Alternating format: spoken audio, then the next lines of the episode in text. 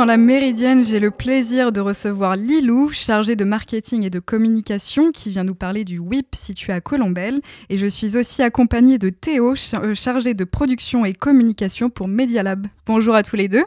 Bonjour Chloé. Bonjour. Merci beaucoup d'avoir accepté notre invitation. Bah, merci à Radio Phoenix de nous inviter surtout. Alors le WIP, euh, c'est d'abord c'était une association en 2016, mais c'est une entreprise qui s'est créée en 2019. Donc c'est un lieu de 3000 m2 qui accueille du public pour des activités culturelles. Il est aussi possible de se restaurer ou travailler grâce aux espaces de travail. Mais en réalité, le WIP, c'est quoi? Eh bien, le WIP, c'est un tiers-lieu coopératif installé dans l'ancien atelier électrique euh, de la SMN, donc Société métallurgique de Normandie, et situé à Colombelle, comme tu l'as bien dit, mais pas que. Donc, euh, euh, c'est, le WIP, c'est une entreprise, mais c'est surtout une coopérative labellisée d'utilité sociale qui développe donc des projets pour le territoire. Alors du coup, tu me parles de tiers-lieu. Euh, alors on, a, on pense qu'un tiers-lieu, c'est, pas la maison, c'est pas le travail, c'est, entre deux.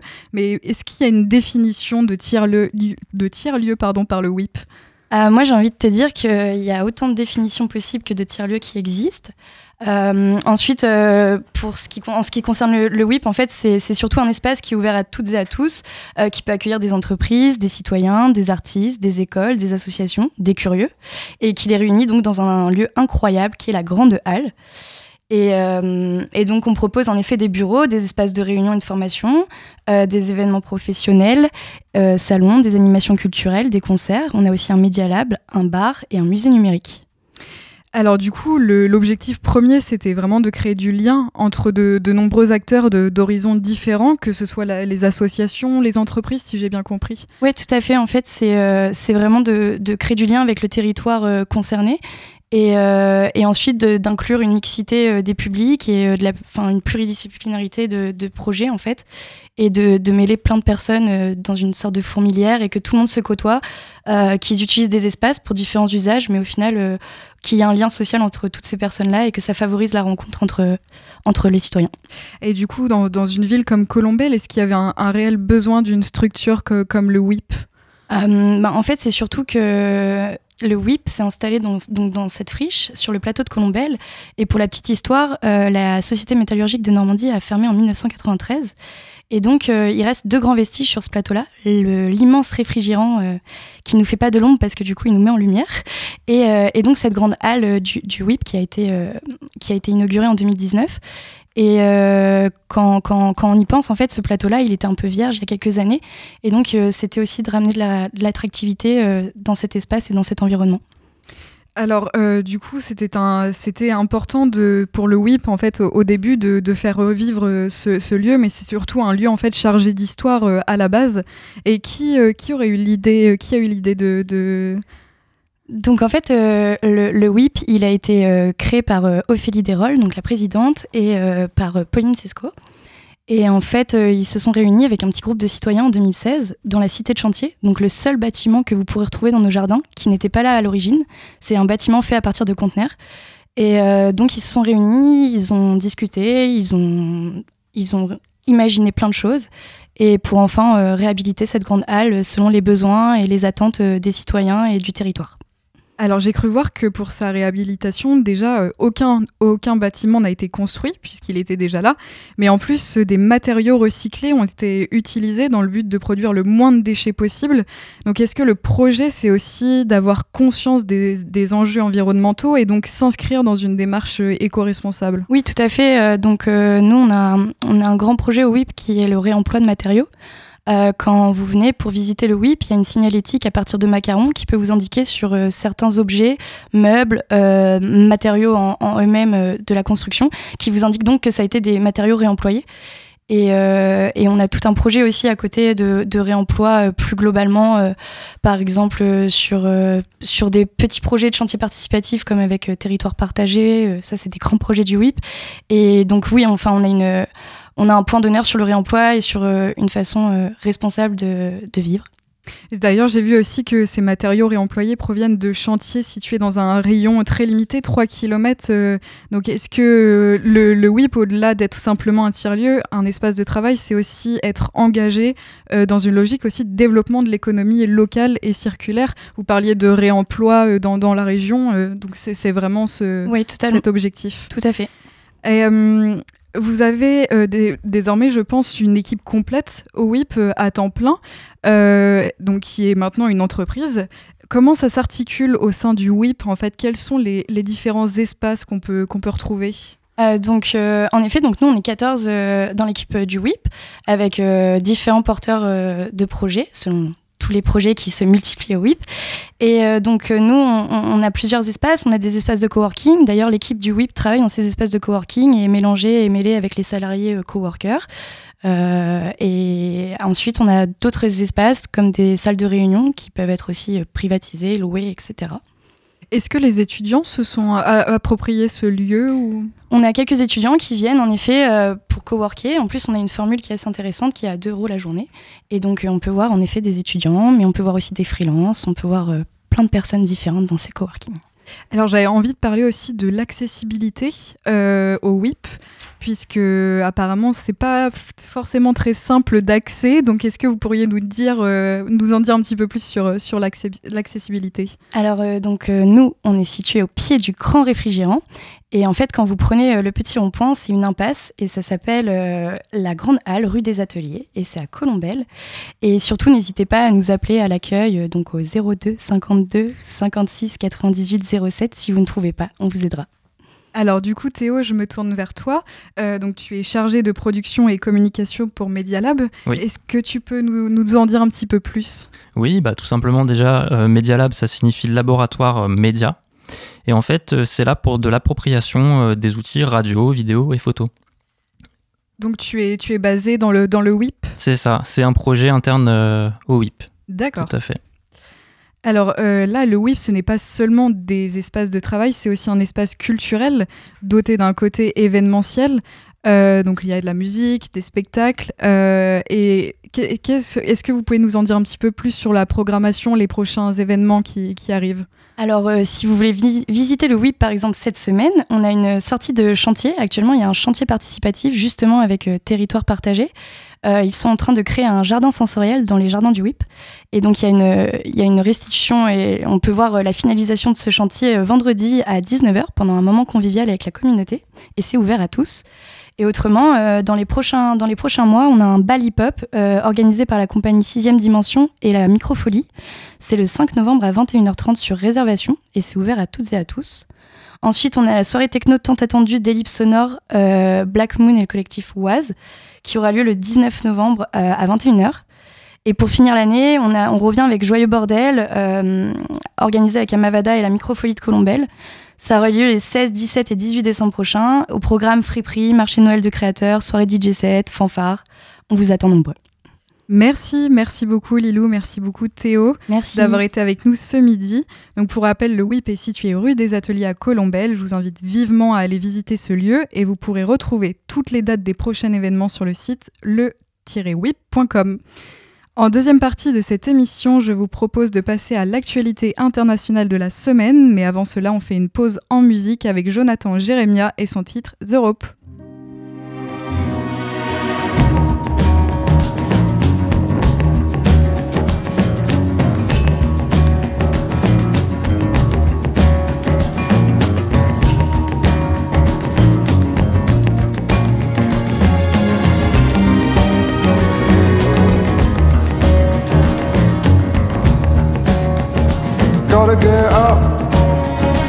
sleeping there. The darling, it's to teach, When to be running out of answers. All I know, running out of money, running out of rope. Say what just phone? Let me know. They said, Johnson, time.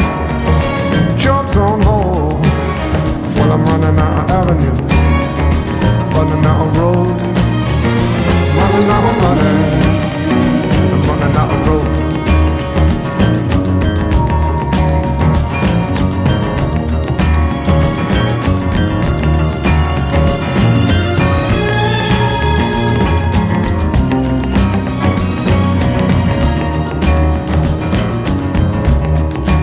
So come on, tell me who does that we sleep.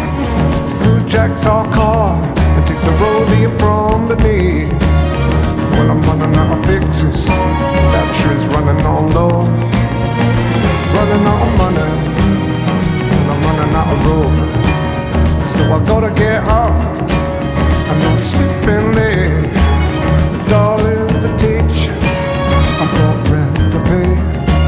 But I can get ourselves out of this. Come on,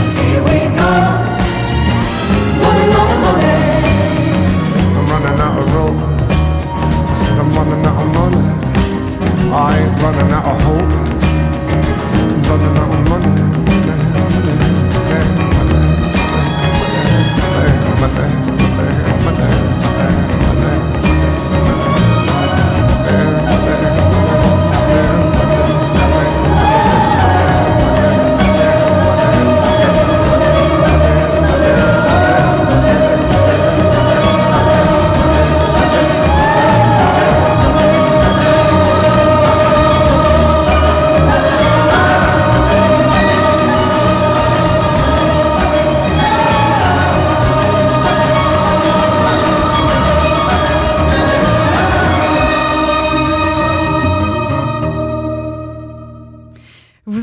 sur Radio Phoenix dans la Méridienne. Vous venez d'écouter Jonathan Jérémia et son titre The Rope. Dans cette deuxième partie d'émission, on va faire un tour d'horizon de l'actualité à l'international. Alors, on va revenir en premier sur le conflit qui oppose l'Azerbaïdjan et l'Ar- l'Ar- l'Arménie en ce moment. Depuis mardi 13 septembre, la frontière entre l'Arménie et l'Azerbaïdjan est le théâtre des pires affrontements entre les deux pays depuis une guerre en 2020. Selon le dernier bilan annoncé vendredi 16 septembre par le Premier ministre arménien, au moins 135 militaires arméniens ont été tués. Côté azerbaïdjanais, le bilan est à ce jour de 71 militaires tués selon Bakou.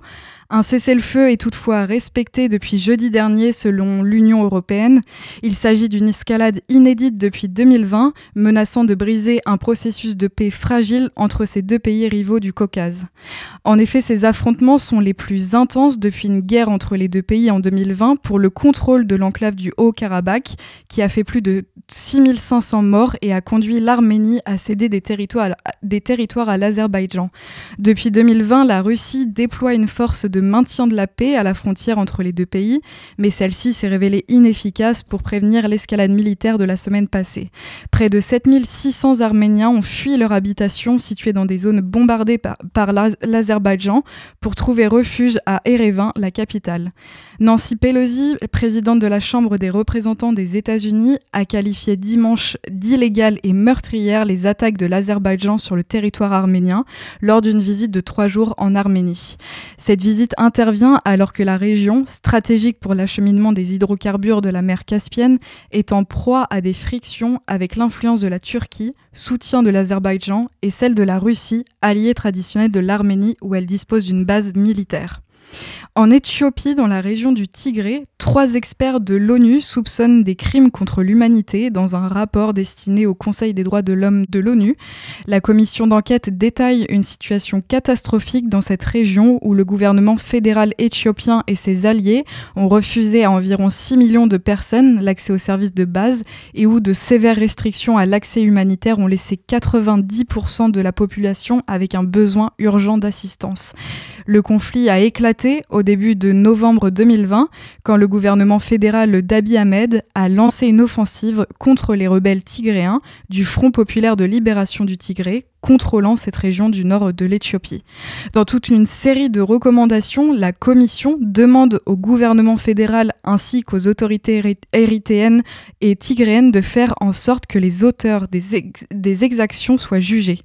Alors que s'est ouverte l'Assemblée générale des Nations unies à New York, le rapport du groupe d'experts des droits de l'homme exige de placer la situation catastrophique au Tigré parmi les priorités de cette réunion annuelle. On se fait une courte pause en musique avec Speakeasy de Chromatique et on se retrouve juste après pour la suite de notre revue internationale.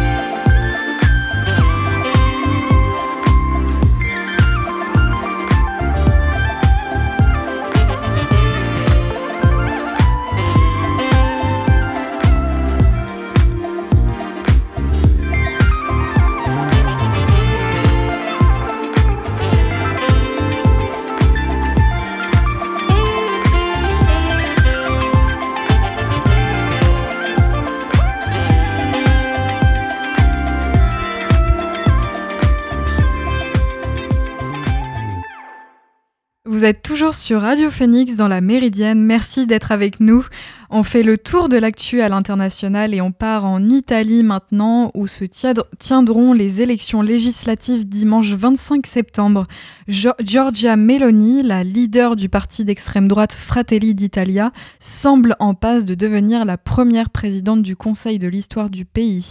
Elle est la leader du parti Fratelli d'Italia, mouvement d'extrême droite né en 2012 qui est parvenu à s'imposer en quelques années comme le principal parti d'opposition euh, dans le paysage politique. À 45 ans, elle apparaît comme la favorite aux prochaines élections législatives organisées après la chute du Premier ministre Mario Draghi fin juillet. Selon les derniers euh, sondages, le parti est crédité de près de 25% des voix à l'échelle nationale, soit 5 fois plus que lors des dernières euh, législatives en 2018, mais surtout bien au-dessus des autres partis de droite, dirigés par Matteo Salvini et Silvio Berlusconi. Réunis dans une large coalition, les trois partis pourraient obtenir une majorité suffisamment solide pour modifier la constitution italienne. La candidate aime se décrire elle-même comme une conservatrice qui défend le patriotisme et les valeurs familiales traditionnelles. Giorgia Meloni reste par exemple opposée aux quotas visant à renforcer la présence des femmes au Parlement ou dans les conseils d'administration.